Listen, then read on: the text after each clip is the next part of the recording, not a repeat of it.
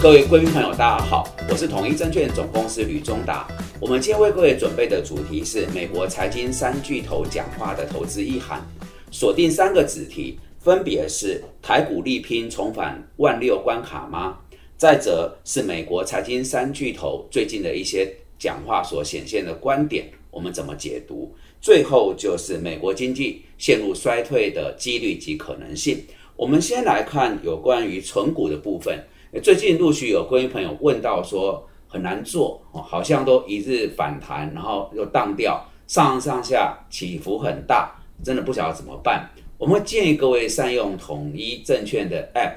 A P P，我们有很好的存股机制设计。那如果您对台湾的经济跟金融市场还是有一定的期盼信心，在目前一个不好判断的情况底下，持续的来利用我们的 App 存股。我们是觉得可以考虑的方向。再者，基金其实也是呃思维上呃可以做布局。为什么？我们来看统一投信，呃，应该是在台湾业界来讲，目前定时定额扣款人数跟金额最多的一家投信。那我看到一个统计资料哈，就是二十五年左右，呃，现在在台湾呃相关的基金呃并不多哈。那有三十九档。这三九档里面啊，呃，报酬率排在前五名的台股基金，统一投信就占了三档，分别是统一黑马、统一全天候跟统一龙马。那统一黑马的定时定额始终在投信业界都是第一名。然后给各位实际的数字哈，这是媒体的统计。如果在二十五年前你启动定时定额扣款五千块，到今为止累计的报酬率是九百七十六万。那假设一开始你是投资一百万，二十五年下来，你很有耐心的抱着，目前累积的资产是一千三百六十四万，所以我们总结就是，呃，您可以透过统一证券的存股哦，来落实您的比较中期以上投资规划。再者就是善用统一集团辖下统一投信啊，长期哈这三十年所累积的这种绩效操作的口碑。那么有耐心的来执行您的定时定额，利用我们财富管理的平台，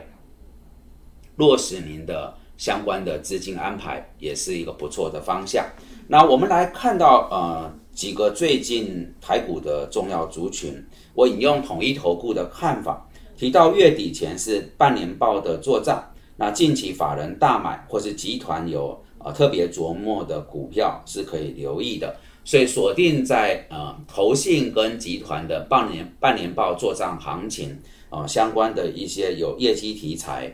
的个股，各位可以来做一些掌握。另外一个就是金融哈，外资在前面这段时间比较大的卖超，慢慢的有一点回温来台湾。那看这几天比较大外资回补的是集中在呃金融的部分，我们来看一下逻辑。啊，金融股我想主要是受惠于美台两地央行的同步升息，存放利差扩大。另外就是我们之前提了，这波金融股指数由高到低跌了十八点四七帕，很重哈。按理讲，在升息循环，金融股是要受惠，就反而因为一些事故啊，啊，它逆向跌了将近两成，所以跌升反弹，加上陆续有进入到配息跟高值利率的题目，所以金融是现阶段。啊，外资回补台股的一个主流。那我们看到里面，当然很好一个角度是它的呃，殖利率已经发布的平均是五到十一趴啊。如果下半年美台两地的央行还在走升息循环，会带来以银行或是金控为主的一个存放利差，这个是有它的基本面哦。近期我们看一下外资买超金融股，主要是集中在海外分点哈比较多的。这种关股的，或者是啊泛金控概念，啊，这是大家可以留意的金融族群。再来就是，呃，非金融以外的，包含像电子、生技里面，我们来看一下。呃，先来看电子哈，我们已经多次频道提到网通是可以留意的。那网通族群伺服器最近频频被法人点名，主要是网通的晶片缺货的状况有缓解。那么网络的建制需求在升温啊，特别是美国的电信巨头啊，纷纷抢攻后续五 G 的一个进一步的发展，而这些美国的啊大咖主要的供应商都是台厂，所以预期啊，呃，整个呃六月份这边会再持续一段所谓的传统旺季的效应，好，所以网通伺服器是在电子里面比较可以留意的族群。再者就是生计，那一般来讲，在大盘动荡的时候，生计往往具有资金避风港的效应。那特别七月又有呃相关的活动要呃举办，所以也有题材面。那刚刚就锁定在呃外资比较琢磨的金融啊，然后呃在电子里面的伺服器网通，另外具有避险效应的生计，也可以留意在半年报啊投信或是集团做账底下的一些业绩题材的个股。那总结就是现在可以稍微积极一点，逻辑很简单。呃，到下一次美国公布 CPI 消费者物价指数，到七月中联总会的升息，这一段会有一些空窗，那可能市场上最激烈反应利空的阶段到这里是过去了，所以我会建议稍微呃积极一些，掌握空窗期中间啊的一些啊相关的机会，就解释成啊利空出尽的有一小块啊一个时间，但呃整体来讲。仍然是要有戒心。这里面呃，我想两件事。第一个量能，量能，我们一直在谈量能啊，量能。假设有问到说什么时候止跌比较清楚的上来，我想呃，三千亿这个边缘应该是必要的。那这里还差一大段。另外一个就是融资的呃减幅哈，我认为融资的余额必须要减到两百亿以下，才代表筹码是清的比较干净。目前距离这里也有落差，所以我说态度上可以稍微积极来掌握利空出尽的空方期啊空窗期，但是在风险意识上还是要有的。好，我们处理完台股，接着锁定在啊美国拜登总统、那么鲍尔主席跟耶伦财政部长这财经三巨头的讲话，从中来解读一些呃投资意涵。先看拜登总统，其实五月底的这一段他动作蛮大的。美国历史上很少出现总统直接投诉媒体，啊，他写了一篇在《华尔街日报》上面的专栏，题目叫做《我对控制通膨的看法》，啊，提了三个做法。那他的总结是说，现阶段呢，压制物价、控制通膨是美国白宫的首要政务。那他也同一天接见了鲍尔主席，表示他不会像前面的总统去干预联准会，他尊重联准会的独立决策。我把这两个东西集结起来，我的看法比较是，拜登在甩锅，什么？就是说，哎，我前面力挺你巴尔取得第二个任期，你过关了。那像我十一月有集中选举，如果物价在高档，会冲击到我的选情。既然我之前挺过你取得任期，现在换你巴尔主席来挺我，好，挺我过关，让我可以赢得其中选举。因为这个选举如果他败了，后面两年呢？拜登就走向权力的跛脚，所以我说甩锅是说你联总会就给我看着办，认真来给我压制物价。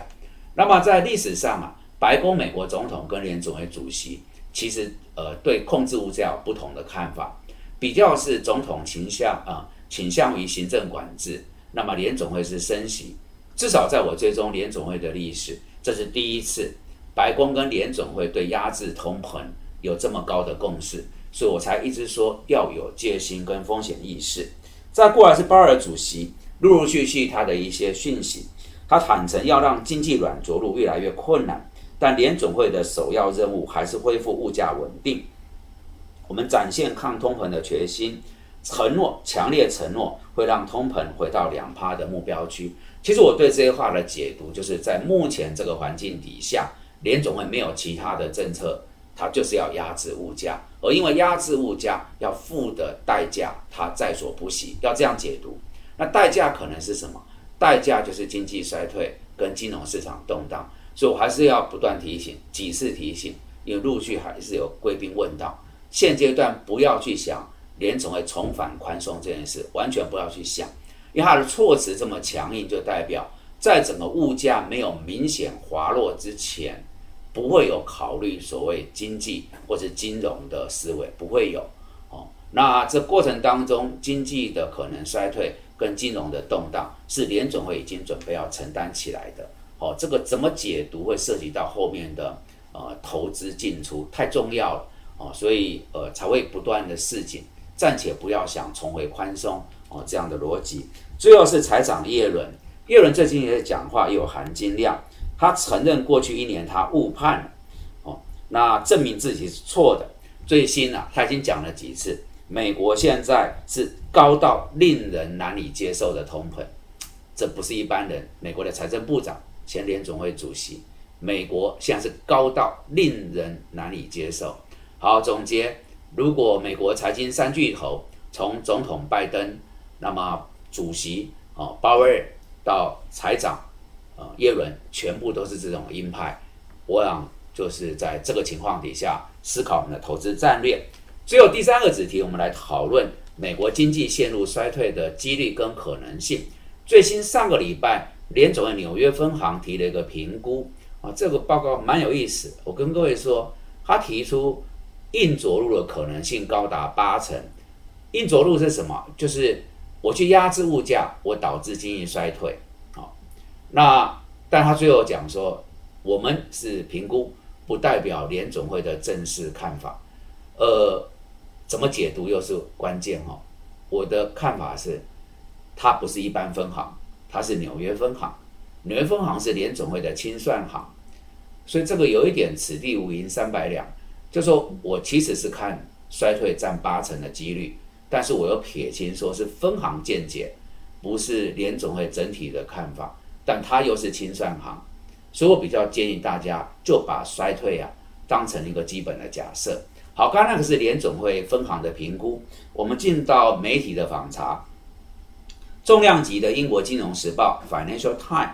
呃，在本月初啊，针对全世界顶尖的经济学家做了一个调查，有七成的知名经济学者预估美国经济明年是陷入呃衰退的哈。那因为啊。呃，整个历经了常年的扩张，所面临的经济发展阻力是越来越增加。另外一个重量级人士就是前美国财政部长、前美国哈佛大学校长 Larry Summers 萨默斯，他呃刚接受 CNN 专访表示，当通膨像现在居高不下，而且失业率处于低水准，经济几乎总是在两年内就会步入衰退。有关通膨这件事情。啊，Summers 这么说，他说联总会的预测往往过于乐观。我希望他们能够充分意识到问题的严重性。在这个媒体专访的总结，桑莫斯提出，未来一年美国有陷入经济衰退的风险，两年内则是步入衰退的几率高于不衰退。好，这个都是把英文翻成中文哈，但整体来讲，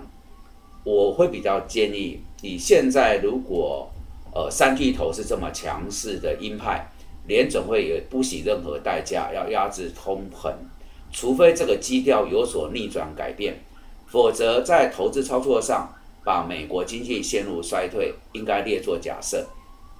我们才会主张各位存股，定时定额考虑啊长期投资统一投信的基金，然后每一次在频道也说是短进短出短出，我帮各位梳理主流股。搭波段来操作，这背后其实都有衡量，呃，衰退的可能性是越来越高。我会建议列作基本假设，这样在投资上会比较精准到位一些。好的，以上是我们今天为各位准备的内容。如果大家觉得我们的资讯有助于判断跟操作，敬请帮忙按赞、订阅、分享跟开启小铃铛。非常感谢各位的参与，也祝福大家理财投资顺心。